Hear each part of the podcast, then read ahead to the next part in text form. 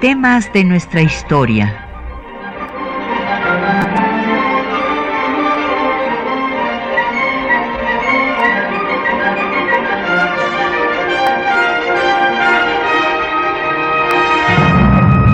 Un espacio que difunde el conocimiento del pasado para comprender nuestro presente. Programa a cargo de la maestra Patricia Galeana.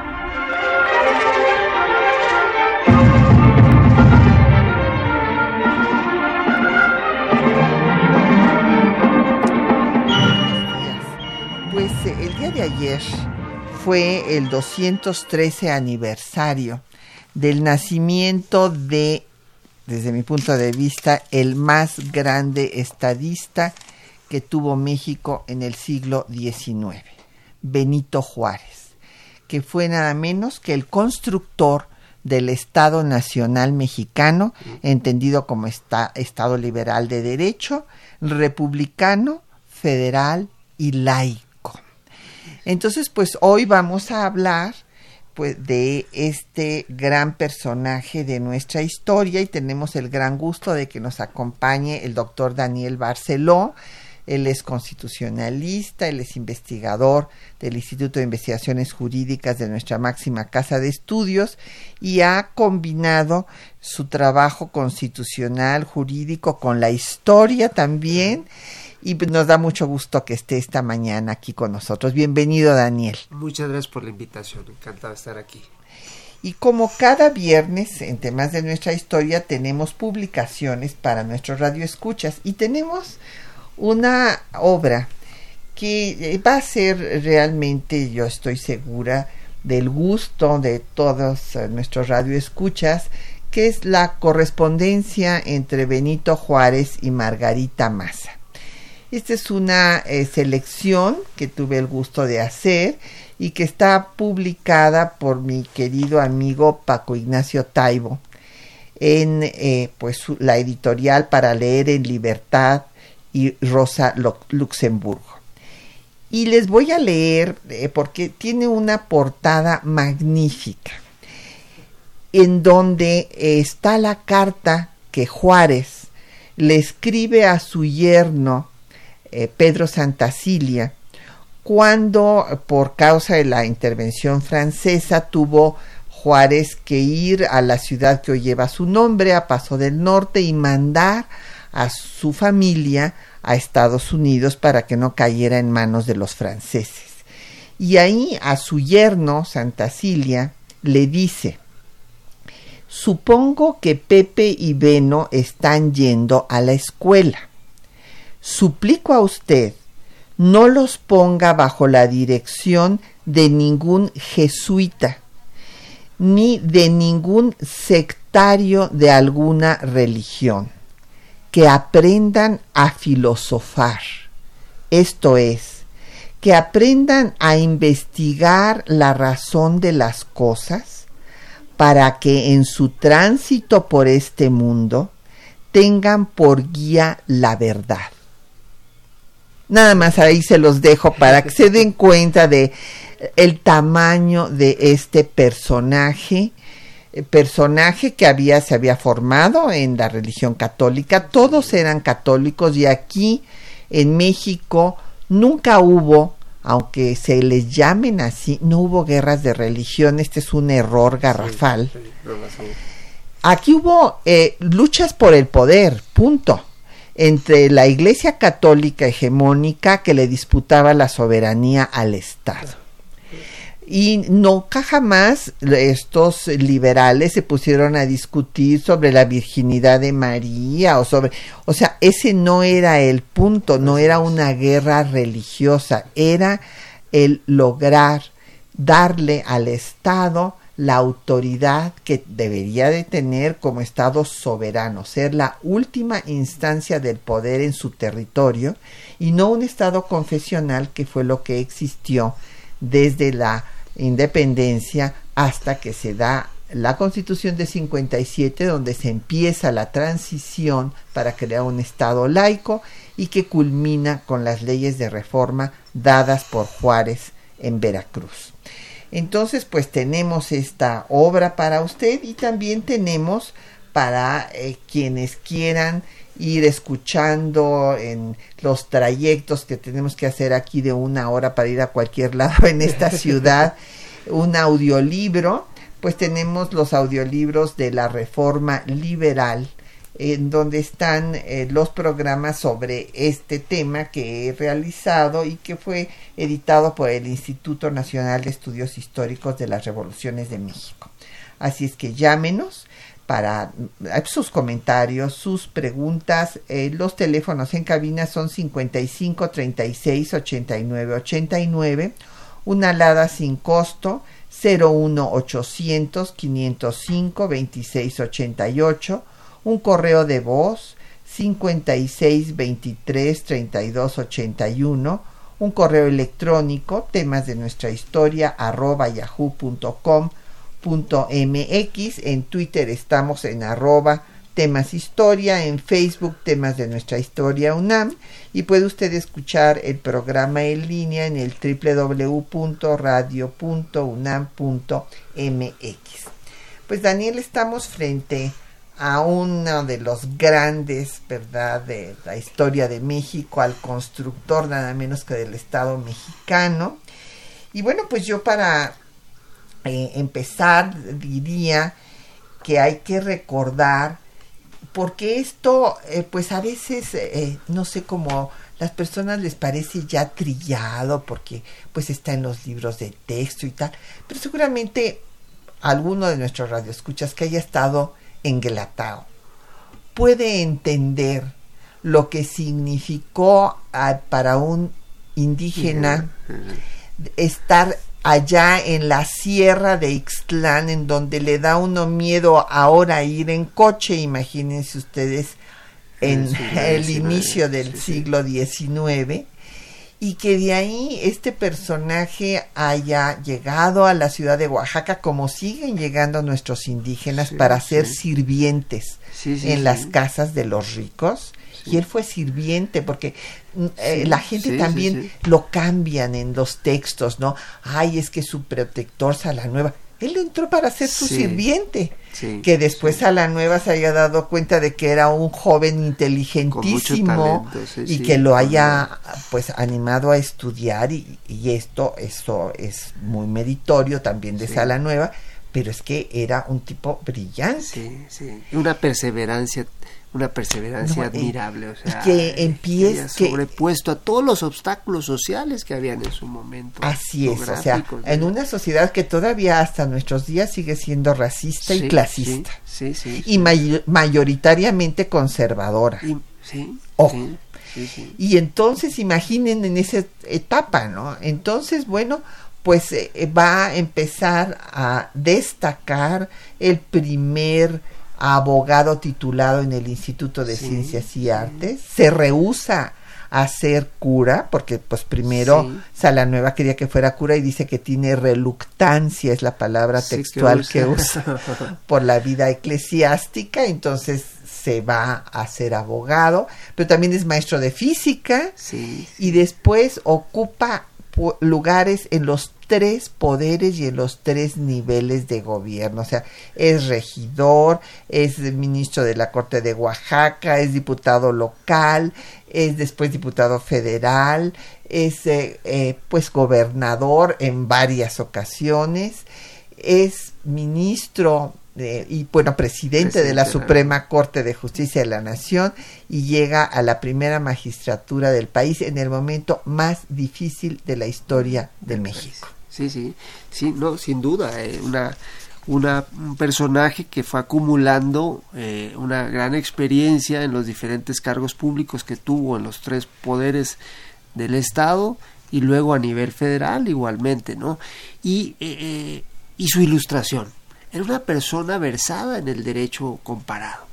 Por eso es que él hace lo que hoy llamaríamos ingeniería constitucional, entonces no se, no se llamaba así, no existía la disciplina, pero era un abogado que leía eh, lo que estaba pasando o cómo se, las formas de gobierno de otros, de otros países, ¿no?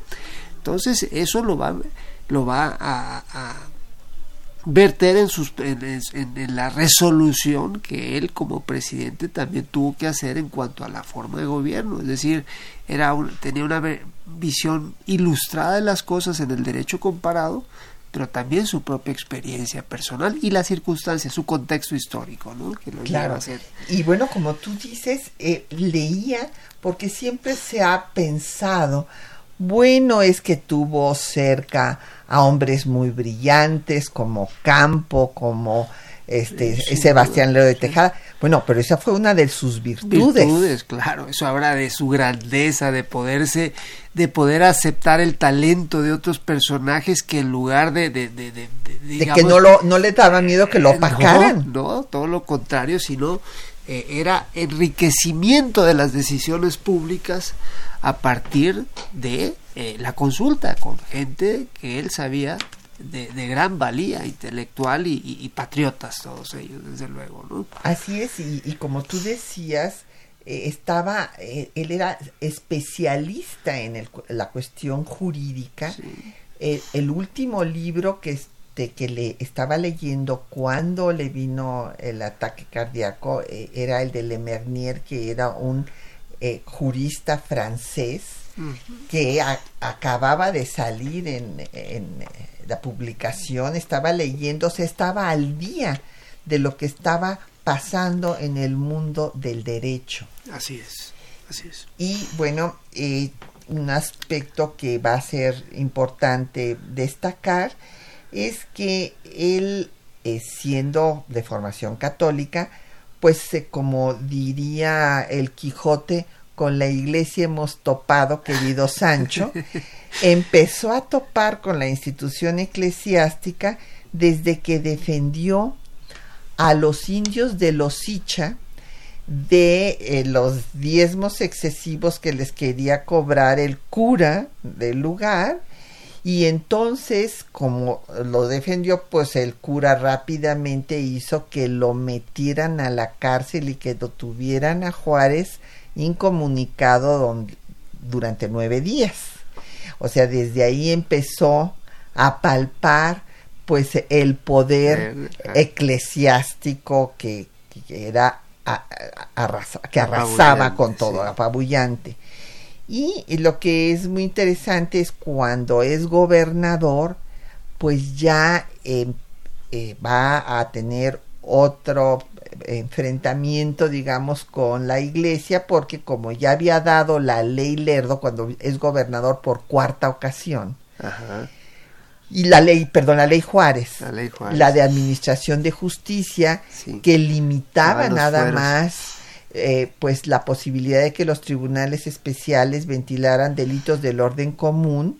Entonces los clérigos estaban furiosos, ¿verdad?, contra él y habían planeado no dejarle entrar a la misa de Te Deum, que era una tradición que los gobernantes, después de tomar posesión, fueran a, la acción de gracias al templo, le pensaban cerrar el templo.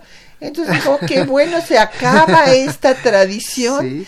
los gobernantes civiles no tienen por qué asistir a actos religiosos. Y ahí es cuando da la mejor definición de Estado laico los gobiernos no deben tener religión porque siendo su obligación garantizar que todos sus gobernados puedan pensar y tener las creencias que deseen, no podrían garantizar esos derechos si fueran sectarios de alguna. Así es, no, él, claramente eh, establece aquí eh, eh, la capacidad del Estado para traducir la soberanía popular en las leyes y hacerlas cumplir. Y eso era precisamente el conflicto con, con la Iglesia Católica, era quién iba, quién era, quién iba a gobernar. Y es así como se impone la visión republicana y del Estado de Derecho, del Estado democrático de Derecho, ¿no? Es, vamos, es eh, hoy nos parece tan lejano, pero imaginemos el contexto en el que él da esa lucha en el estado de Oaxaca, donde tenía un poder inmenso, la iglesia lo sigue teniendo, pero en ese momento, entonces, eh, eh, si nosotros eh, vemos el contexto en el que él se desempeña, lo valoramos mucho más. por ejemplo, y todavía la Iglesia Católica es sumamente poderosa en la actual sistema de gobierno español, para que se den una idea de lo poderoso que sigue siendo. Y aquí pudimos transitar gracias a hombres como Juárez, y él, entre los, los grandes hombres que tuvo el siglo XIX, sin duda fue el mejor de ellos. Sin duda, y bueno, hay que decir que esta es una parte eh, esencial de la historia de México que nos puso a la, a la vanguardia del mundo hispanoamericano, porque en, México, primero Hidalgo, va a abolir la esclavitud antes de que la haga ningún otro país del continente. del continente. Estados Unidos lo va a hacer medio siglo después y todavía ahorita hay racismo ahí. Y va a dar el paso de separar los asuntos de la Iglesia y el Estado, esta mezcla que había establecido el Estado español en su lucha contra los árabes y que de ahí viene esta unión entre el trono y el altar y el regio patronato y demás. Y Juárez va a poner a México a la cabeza de todo el mundo hispanoamericano, separando estos asuntos políticos y religiosos y con ello, eh, pues además después dando la mayor de las libertades, que es la libertad de creencias. Sí, y yo destacaría lo que ya tú anunciaste, ¿no? También el tema racial, es decir, eh, se hizo eh, se hizo un vamos una gran valoración cuando llega Evo Morales a la presidencia de su país bueno, nosotros tuvimos a un presidente indígena desde el siglo XIX. Así es. Eso habla no solo de Juárez, sino también del contexto en el que se da cuando llegan ya los liberales al poder, que efectivamente habían interiorizado la igualdad del ser humano independientemente de su raza. Origen Eso de verdad es un gran mérito del país y de esa generación. Sí, pero yo diría que sobre todo de Juárez. ¿eh? Sobre todo de Juárez. Eh, porque pues hoy sigue habiendo. Sí, lo sigue habiendo. Pero creo que ya no nos, digamos ya... Eh, no, pero fuimos a la vanguardia también en eso. Hoy hay gobernadores, en fin, políticos, vestidos. claro, ya eso ya... Eso lo dejamos atrás. Ya no es un tema para nosotros, ¿no? Claramente. Claro. Vamos a hacer una pausa para escuchar eh, una canción que se volvió la bandera de los liberales en su lucha contra los conservadores, Los Cangrejos, de Guillermo Prieto, eh, que fue publicada en su obra Viajes de Orden Suprema. Escuchemos.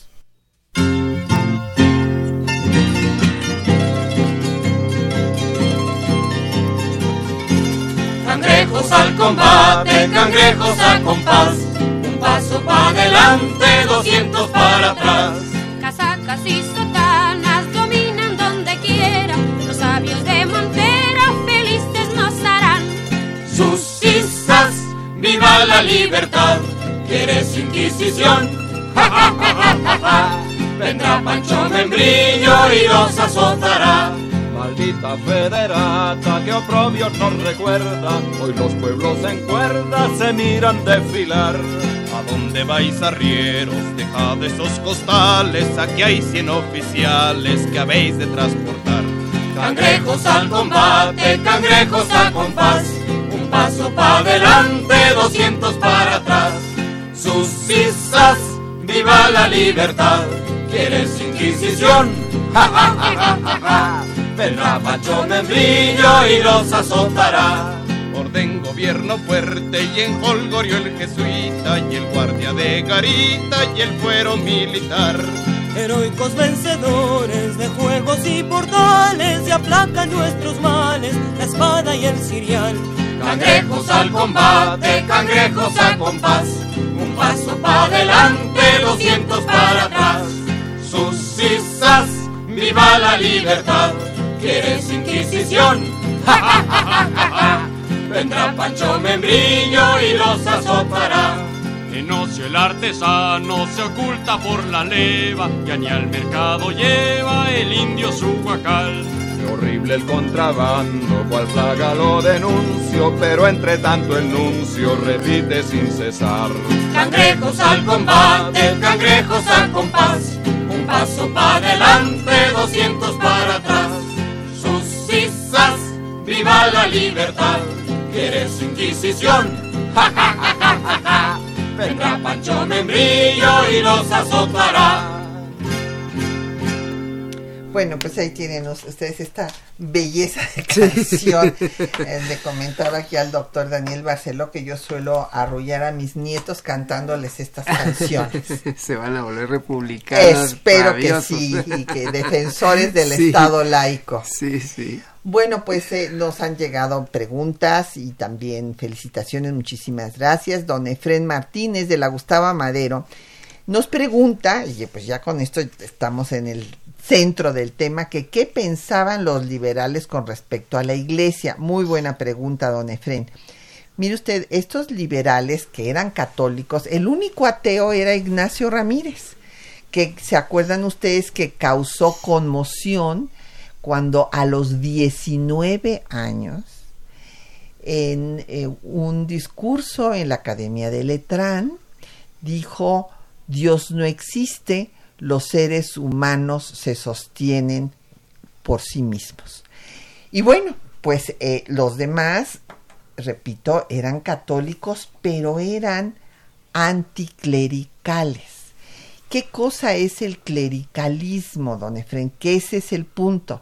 El clericalismo es la utilización de la calidad sacerdotal para hacer política.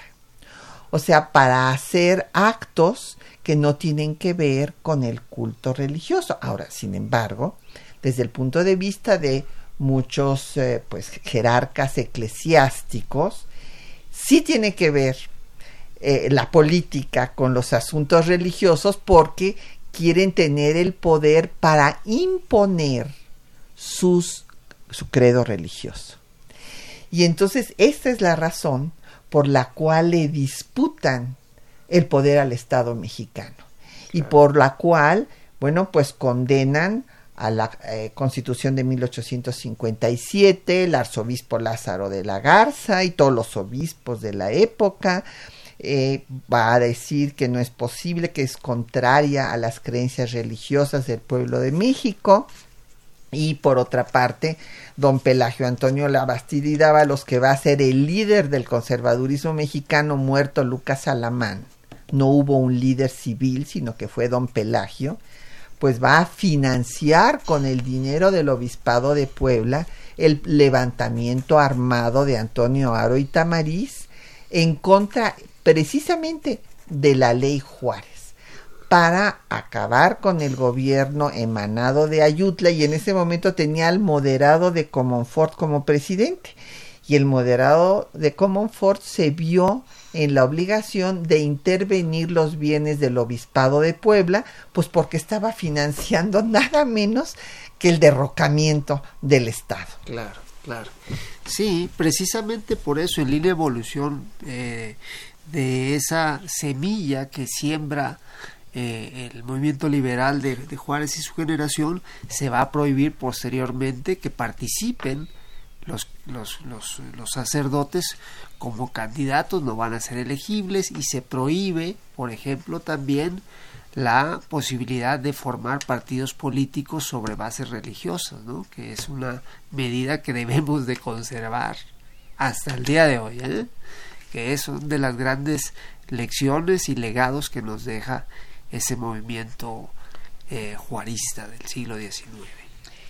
Y bueno, ya después veremos también que hay un momento en que cuando triunfa Juárez eh, y los liberales en la llamada guerra de reforma, guerra de tres años, que se suscita precisamente por esta, este desconocimiento de la constitución de 57 eh, por la propia iglesia hegemónica católica, eh, por las dos razones que para ellos eran de gran peso, porque se había facultado al Estado para legislar en materia de, no, de cuestiones religiosas y porque no se había establecido la intolerancia religiosa. Y entonces se iba a quedar abierta la posibilidad de que entraran otras creencias, otras iglesias, sí, sí. y esto no lo podían permitir. Y la, la guerra civil se continúa con la intervención extranjera, porque los conservadores van a traer a los franceses para que acaben con Juárez y con la República laica, pero pues se van a, van a poner literalmente la iglesia en manos de Lutero, porque se les olvida que Napoleón III era liberal, orgulloso Bonaparte, y va a poner a un liberal que es Maximiliano, y entonces cuando finalmente fracasan en su intento y, y se van los franceses derrotados y cae el imperio, pues entonces Juárez piensa en regresarles su voto activo y pasivo a los miembros de la iglesia. Sí, sí, qué bueno que ya es una es una reforma constitucional que, que, que, que no que no que no que pudo no, que no que no se condensa porque hubo un rechazo un rechazo total, porque además lo pensaba hacer por un medio eh, que es eh, muy discutido hoy el- en día, que es de democracia directa. Él quería eh, que en las elecciones hubiera también un plebiscito, lo cual habría constituido un golpe de Estado, porque la Constitución de 57 no establecía el plebiscito, pero Juárez no tenía apoyo en el Congreso y entonces pensó acudir al voto directo del pueblo. Y él decía que no podía haber nada más democrático. Sin embargo, recordemos que estos eh, esquemas de democracia directa pueden ser muy peligrosos, porque nada menos que Santana intentó hacer un plebiscito porque él soñó con coronarse a Antonio I. Y en otras partes del mundo, por medio de plebiscitos, se han entronizado dictadores. Claro.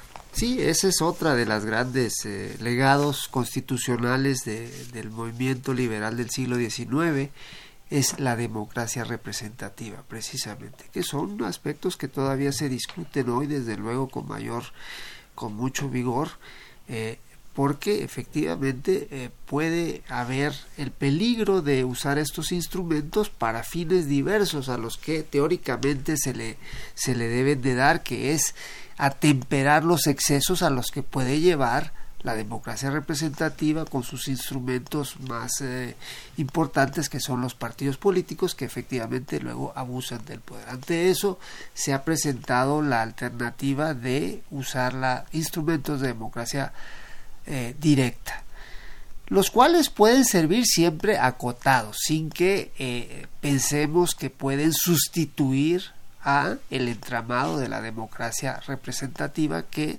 dejaron sentada precisamente los liberales del siglo XIX. Claro. Y en la Constitución de 57. Y bueno, Así otra pregunta interesante, don Daniel Gómez Lezama, que eh, nos habla de aquí de la delegación Álvaro Obregón, dice que qué hay de cierto en el hecho de que se dice que Juárez dio prerrogativas al gobierno norteamericano sobre el Tratado MacLean Ocampo. Uy, don Daniel, me dio usted en mi pata de palo, como se dice, ¿verdad? Porque pues yo me pasé 10 años estudiando el Tratado MacLean Ocampo. ¿Y por qué me pasé tanto? Porque después de ver todos los archivos que hay en México sobre, que podían estar relacionados con el tema, pues en donde estaban las fuentes fundamentales en Estados Unidos. Entonces tenía yo que ir en las vacaciones allá a los archivos de Washington para ver todos los informes de Churchwell, de McLean y luego las discusiones en el Senado de Estados Unidos sobre este tratado. Y lo que le puedo decir sintéticamente, don Daniel, es que eh, los Estados Unidos, después de haberle arrebatado a México más de la mitad del territorio nacional, no quedaron satisfechos. Porque inclusive Trist, que es un personaje al que tenemos que reconocer, el negociador del tratado llamado de paz, este, y, y límites Guadalupe Hidalgo al final de la guerra de conquista territorial, le escribió a su esposa que le daba vergüenza el despojo que estaban haciendo del territorio mexicano. Y eh, le, daba vergüenza y, y él ayudó con esta óptica a que, por ejemplo, la península de Baja California estuvo de acuerdo en que no quedara convertida en una isla y que quedara unida al territorio nacional. Si hubiera bajado un poquito más la línea, pues hubiera sido una isla y querían la Baja California y querían Tehuantepec. Y no lo pudieron obtener en ese momento porque Tehuantepec estaba concesionado a los ingleses. Y los, eh, eh, bueno, esto es una historia muy larga. El compadre de Santana de Garay había vendido su concesión a los ingleses porque no había podido conseguir recursos para hacer el paso.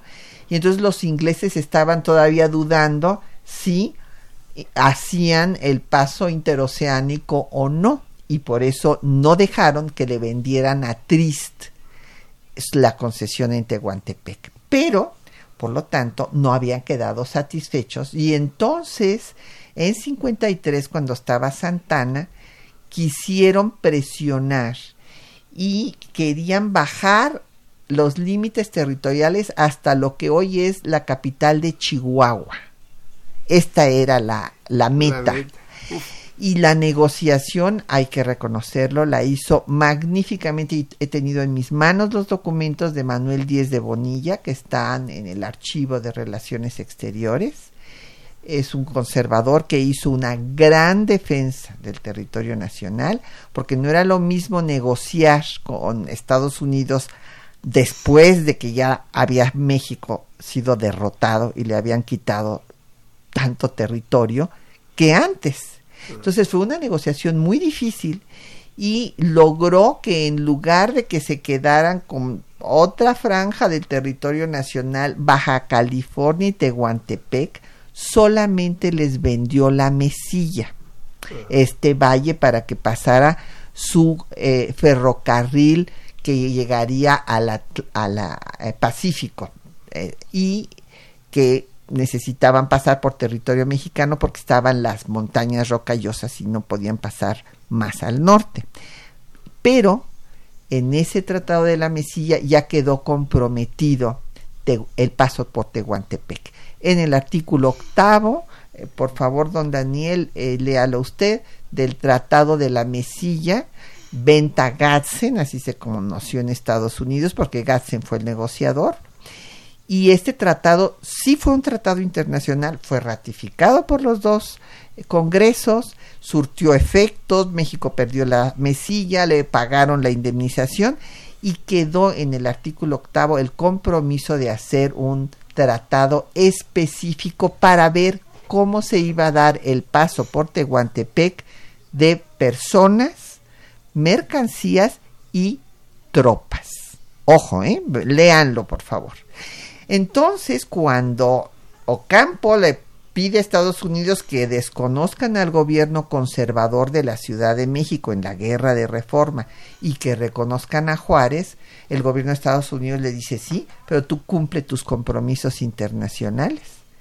Tú me tienes que hacer el tratado específico por el paso de Tehuantepec. Y Ocampo se estuvo defendiendo un año. Y finalmente se dio, pero eh, para Ocampo era una alianza militar para enfrentar a los franceses. Sin embargo, este proyecto de tratado que sí negoció Ocampo, pero él no hizo la versión final, la hizo Miguel Herdo de Tejada con Mata y McLean en Washington. Y este proyecto de tratado fue rechazado tanto por los Estados Unidos como después por México cuando trataron de reabrirlo. Eh, Juan Antonio de la Fuente se opuso y Juárez estuvo de acuerdo con él y eh, nunca surtió efectos por lo que esta acusación de los antijuaristas está totalmente eh, sin fundamento, don Daniel es lo que le, le, puedo decir.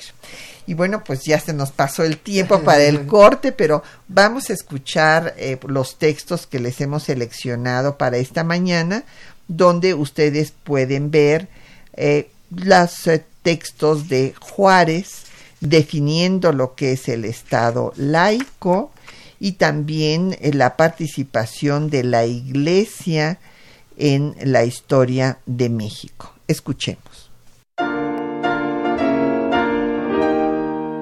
La construcción del Estado laico en México es un tema capital de la historia política y cultural del país.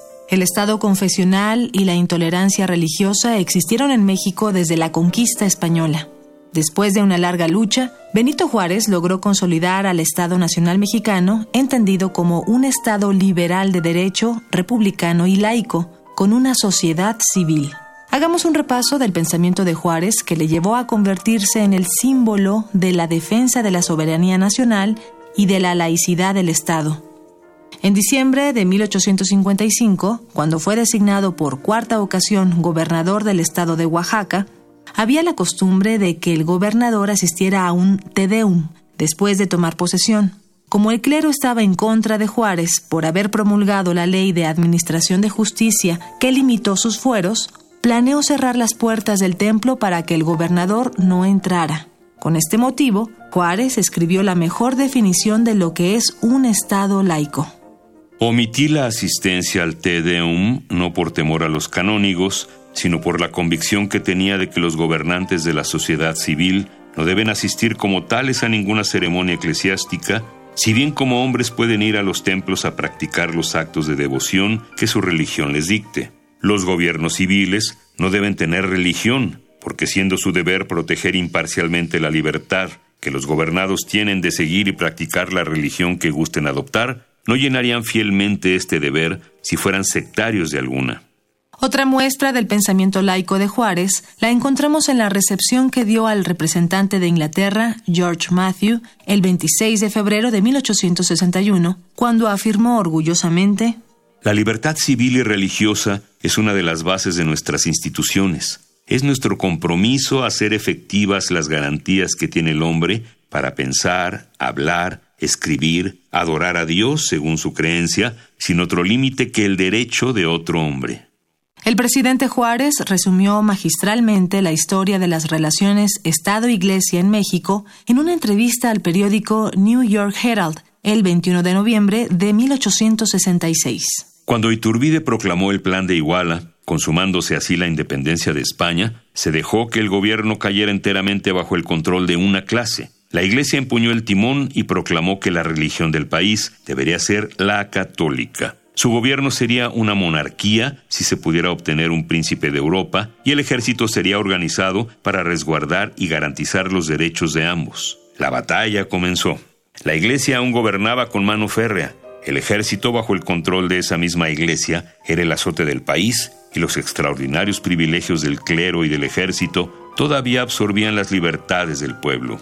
La Constitución de 1857 inició la liberación de todas estas calamidades y las leyes de reforma proclamadas en Veracruz completaron la obra. Benito Juárez siempre confió en la justicia de su causa, como lo expresó a Pedro Santacilia en junio de 1866. Después de la presente guerra, México quedará absolutamente libre del triple yugo de la religión de Estado, clases privilegiadas y tratados onerosos con las potencias europeas. Al triunfo de la República sobre la intervención francesa y el Segundo Imperio, Juárez quiso reformar la Constitución para regresar el voto activo y pasivo al clero, con el argumento de que la Iglesia ya había sido derrotada como institución política y que sus miembros eran también mexicanos y debían tener sus derechos políticos. En medio de la tormenta que se desató, en carta a uno de los opositores, Juárez explicaba por qué quería regresar el voto al clero. El voto activo lo tiene el clero por la misma Constitución. Concederle el pasivo es porque ha juzgado esa concesión como lógica, atendida a la naturaleza de muchas doctrinas republicanas. Nosotros queremos la libertad completa de cultos, no queremos religión de Estado y debemos, por lo mismo, considerar a los clérigos, sea cual fuere su credo religioso, como simples ciudadanos, con los derechos que tienen los demás. Muy bien, pues aquí tenemos ahora sí muchas preguntas. Vamos a, darles paso. Don León David Casas Romero de la Venustiano Carranza nos dice que eh, si Benito Juárez tuvo recursos para en las eh, cuatro ocasiones que gobernó Oaxaca para mejorar al Estado y que por qué sigue siendo uno de los estados más pobres del país y que si tuvo hijos fuera del matrimonio. A ver, don León, son muchas cosas, pero vamos por, por partes. E, en efecto, y esto reconocido por los oaxaqueños, hasta la fecha, Juárez ha sido de los mejores gobernantes que ha tenido Oaxaca. Déjenme decirles algunos datos interesantes. Cuando es eh, gobernador sustituto por primera vez en 1848, justo cuando pues acababa de pasar la debacle con Estados Unidos, quita la guardia personal que usaban los gobernadores. Y andaba sin guardia, esto es interesante, eh, con eh, todo el pueblo y fue el gobernador que más escuelas abrió eh, de todo el siglo XIX. Entonces creo que esto es un dato importante que le responde a usted. ¿Por qué sigue siendo de los estados más pobres? Pues precisamente porque es uno de los que tiene mayor población indígena, don León. Y esto sucede también en Chiapas y, bueno, pues eh, Guerrero también tiene e, ese problema. Sí, sí, bueno, claro, la, la, la, barrera del idioma, o sea, la barrera del idioma, no hablar, no hablar español, lo que le pasó a Juárez, pues es una barrera para acceder a la educación que es, eh, eh, digamos, el vehículo para elevar el nivel de vida de las personas, ¿no? Entonces, muchos compatriotas indígenas pues no tienen esa facilidad y luego la orografía también hay que decirlo es decir no es lo mismo Aguascalientes por ejemplo o Tabasco eh, que no tienen una orografía tan accidentada como la que tiene Oaxaca o, Chiapas, ¿no? Que es difícil llevar servicios públicos como la educación o Guerrero. No es que no, hayan habido intentos de hacerlo, ¿no? Sino que es, es complicado y muy costoso. ¿no? y don León David, sí, en efecto. la corrupción, hay que decirlo también. Ah, sí, claro. sí, sí, sí, desde Eso es clarísimo. Y también eh, don León David, en cuanto a su pregunta de si tuvo hijos antes de casarse, sí, sí tuvo hijos, tuvo una compañera, el, apellido Chagoya, y tuvo dos hijos.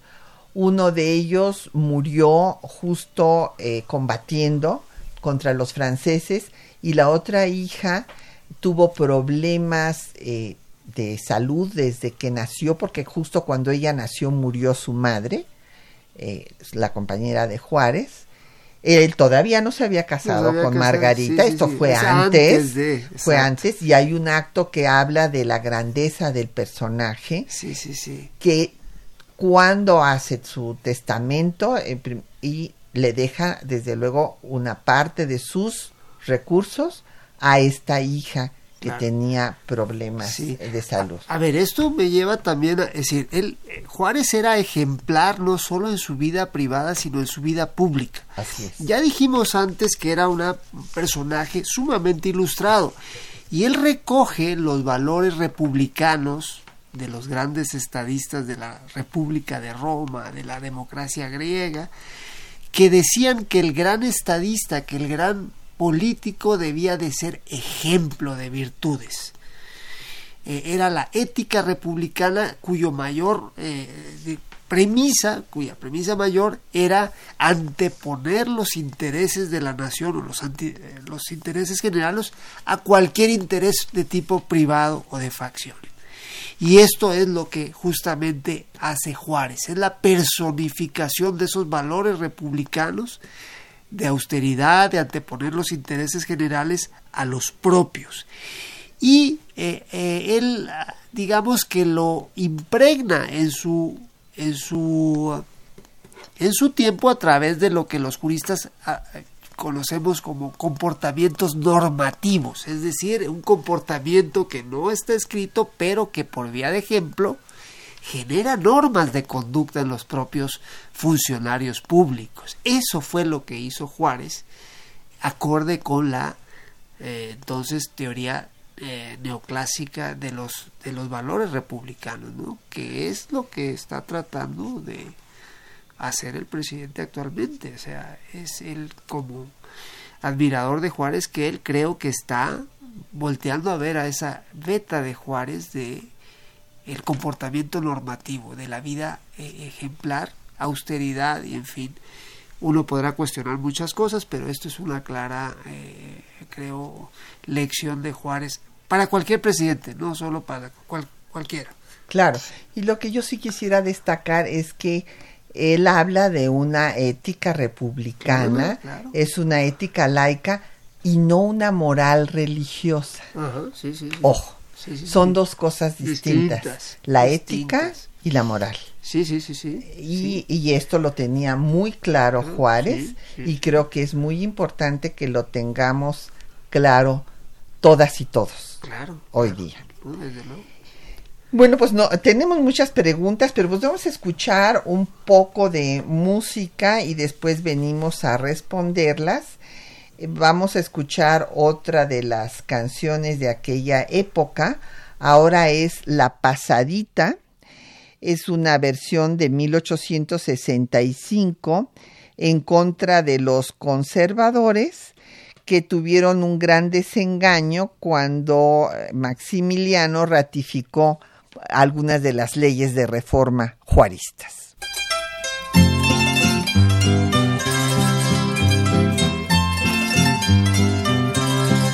Una cosa es cierta, y es que en un tristras triunfó ya el partido anticlerical. Por eso las viejas rabiosas están, pero yo me río, contestó jaja. Y a la pasadita, tandarindarán y a la pasadita tandarindarán. El último golpe ha estado formal, le quitan al clero la enseñanza ya. Adiós seminario y universidad, que viva el progreso, déjame gritar. Y a la pasadita tandarindarán, y a la pasadita tandarindarán. un señor obispo de muchos que hay contra las reformas protestó locuaz y de esa protesta que resultará de fijo le echaron algún muladar. Y a la pasadita tandarindarán y a la pasadita tandarindarán. Porque tal empeño tal tenacidad de los que pretenden andar para atrás. En lugar de estorbos como siempre dan no mejor les será unirse y marchar. Y a la pasadita tandarindarán y a la pasadita bueno, pues eh, ya regresamos, nos quedan pocos minutos y una cantidad de preguntas, como no sabes, Daniel, no sé cómo le vamos a hacer. A ver, don Javier Guerra de la Benito Juárez dice que si hubo otro gobernador en esa época que tuviera pues las virtudes de Juárez, sí, don Javier, yo le diría que fue una fue una generación, porque esto es lo importante, no es solamente Juárez, es que Juárez destaca en una generación brillante, para mí la más brillante que ha tenido México en toda su historia, eh, déjenme decirles, incluida la revolución. Van a decir, ay, este, qué barbaridad, es que se dedica a estudiar más a la reforma que a la revolución. No, me pasé seis años estudiando la revolución, pero como generación brillante, es que lean ustedes, por favor, lean los debates del constituyente de Francisco Zarco, que eran unos sabios esos señores y, también eh, íntegra. Exactamente. También hay buenos discursos en la de 17, pero es otro tipo de constituyente. es un constituyente popular que viene de una revolución, pero que no tiene las características del, del 56-57 que representa a todas las fuerzas políticas de ese momento, pero una generación que le tocó vivir pues la pérdida de más de la mitad del territorio nacional que fue el trauma de la historia de México, los vaivenes de Santana, la intervención francesa, o sea, y se creció en la adversidad. Entonces es una generación brillante y yo recomendaría a don Javier en este sentido hacer un reconocimiento para lo que hizo Melchor Ocampo en Michoacán, por ejemplo. También de, invitó Juárez, recordemos que invitó al gobernador de Guanajuato a ser su jefe de gabinete aquí en el, cuando Juárez es presidente de la República. Es decir, sí había gobernadores de mucha talla también, desde luego. ¿no? Así es. Y don Jorge Caballero Lomelí de Coyoacán dice que si la familia Massa le ayudó a subir a Juárez económicamente. No, don Jorge, fíjese que esto hay por ahí una voz de un colega eh, que este ha dicho algo que a mí me parece de realmente perverso, yo no estoy de acuerdo dice que los Maza dejaron que Margarita se casara con el que había sido su criado, porque era el hermano de su cocinera, porque era adoptada. Como diciendo que si hubiera sido de su sangre no lo hubieran dejado. Y me parece una gran injusticia para la familia Maza porque a Margarita la tenían realmente como una hija y esto lo podemos constatar en la correspondencia de Margarita con sus familiares, con su hermano, por ejemplo. Sí, sí. Entonces, no es justo para los a esta apreciación clasista y racista. Y los Maza no ayudaron a, Juárez, don Jorge, porque cuando Margarita se casa con Juárez, Juárez era un prominente abogado y ya un personaje que no necesitaba que le ayudara. Don Ruperto Pantaleón por Twitter eh, dice que escuchó que Juárez fue despiadado y permitió el incendio de los pueblos indígenas, que si esto es cierto. No, don Ruperto, es otra de las leyendas negras que urdieron los conservadores en su tiempo y que lamentablemente historiadores neoconservadores se la han pasado repitiendo todas las veces que pueden. Esto a lo que usted se refiere es un tema que sucedió en Juchitán. Por eso inclusive Francisco Toledo no quiere a Juárez, porque es juchiteco pero este el tema es que las salinas de Juchitán eran una concesión que daba el gobierno federal. Y entonces hubo un pleito por las salinas y en efecto hubo un incendio, pero no fue un incendio que mandó a hacer Juárez. Y ya quisiera yo que un gobernador actual fuera a presentarse al Congreso de su estado a dar con lujo de detalles todo lo que había pasado, cómo se había dado el incendio, etcétera, etcétera, realmente con una gran honestidad de Juárez. Sí, no, no, y desde luego aquí nuevamente vemos, a, ver, yo, permítame eh, eh, comentar cosas más de mi, de mi tema, que es el derecho constitucional. A ver, eh, Aquí vemos nuevamente al Juárez creando una forma de gobierno en la que rinde cuentas al pueblo a través del Congreso. Ya quisiéramos efectivamente que los gobernadores fueran al Congreso, no cada año, ahora se resisten a hacerlo incluso cada año, ah, sino que fueran periódicamente, cada mes, cada dos meses, a rendir cuentas al Congreso junto con sus secretarios de despacho. Eh, y Juárez, bueno, pues fue un gran eh, demócrata y lo, y lo vamos, lo, lo, proyectó en su práctica política, ¿no? Como ahorita lo acabas de, destacar con el, con el, el, incidente juchiteco, De las Salinas. Claro. Don Raúl Horta Retana, de Miguel Hidalgo, dice que por qué razón consideraba Juárez que eran los jesuitas pues eh, negativos para la educación de sus hijos, pues porque él quería, fíjese, qué hombre este, tan avanzado de ideas liberales.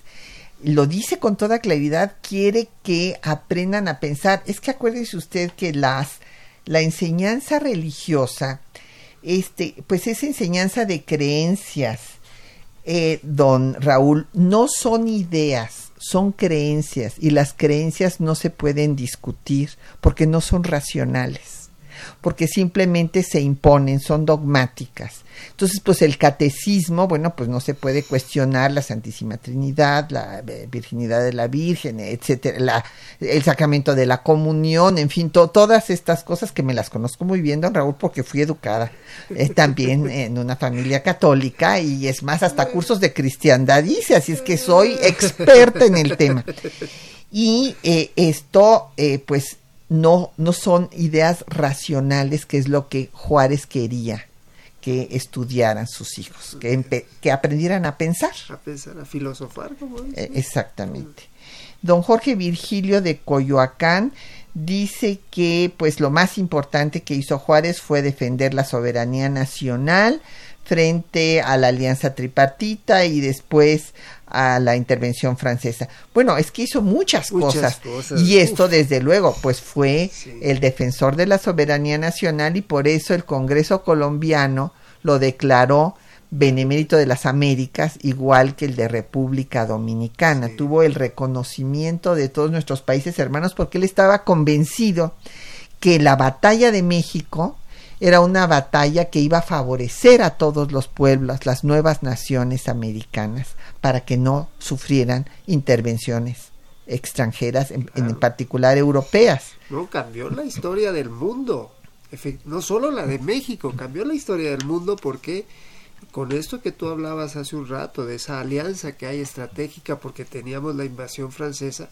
imaginemos que en ese momento estaba también los propios Estados Unidos estaban en guerra civil, eh, eh, que si los confederados del sur se hubieran unido a una eventual eh, monarquía francesa en México, pues se hubiera separado los propios Estados Unidos. ¿eh?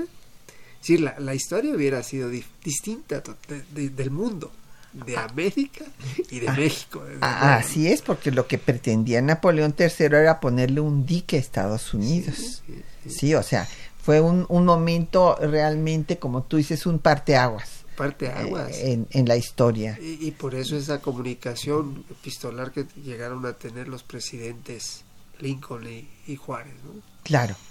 Y bueno, don Jorge Morán de este Guzmán de la Gustavo Amadero dice que cómo vemos la Iglesia Católica hoy en el mundo y más en México.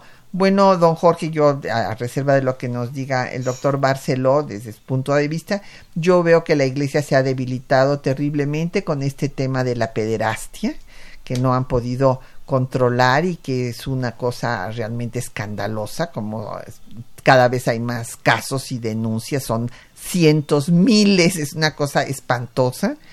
Y eh, pues, no obstante, en México, como la veo, pues con toda la, fuerza política, como la verán ustedes, eh, y en general en América Latina sigue siendo un poder real.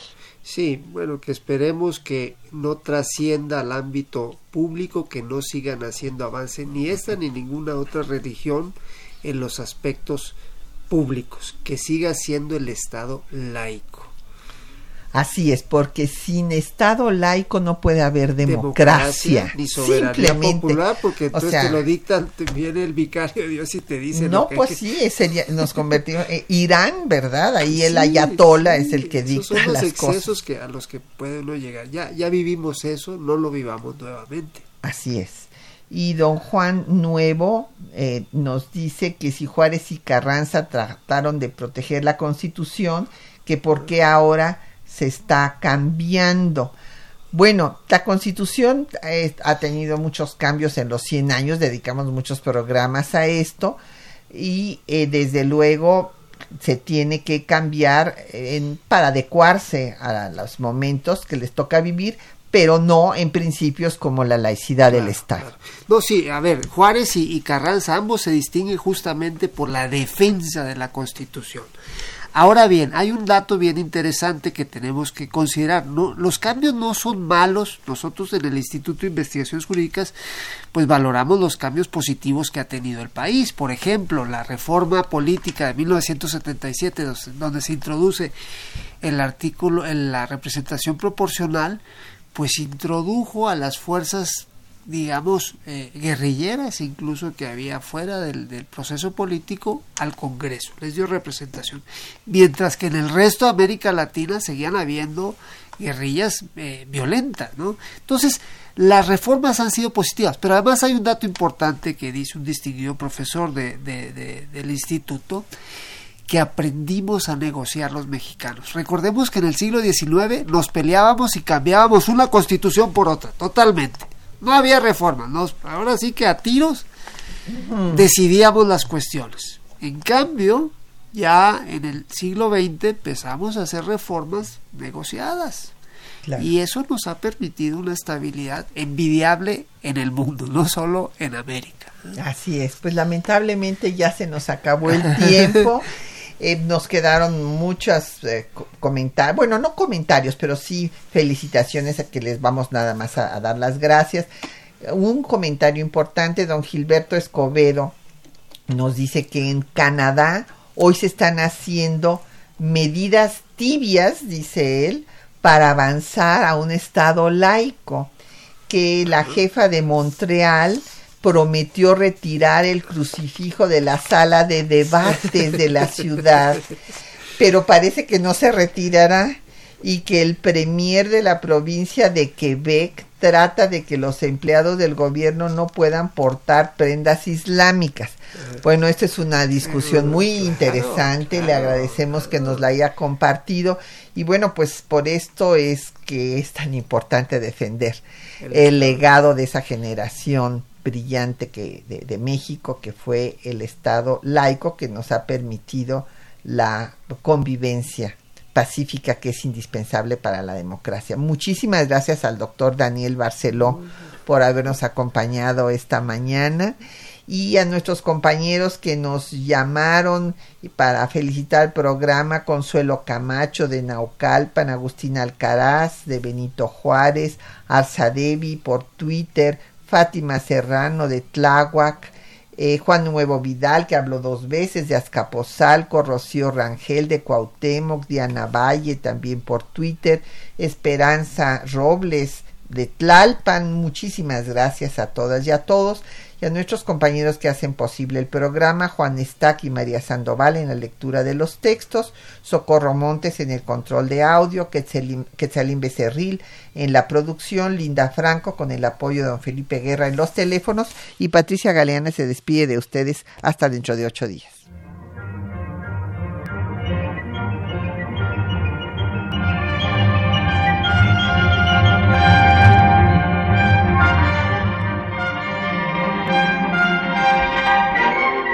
Temas de nuestra historia.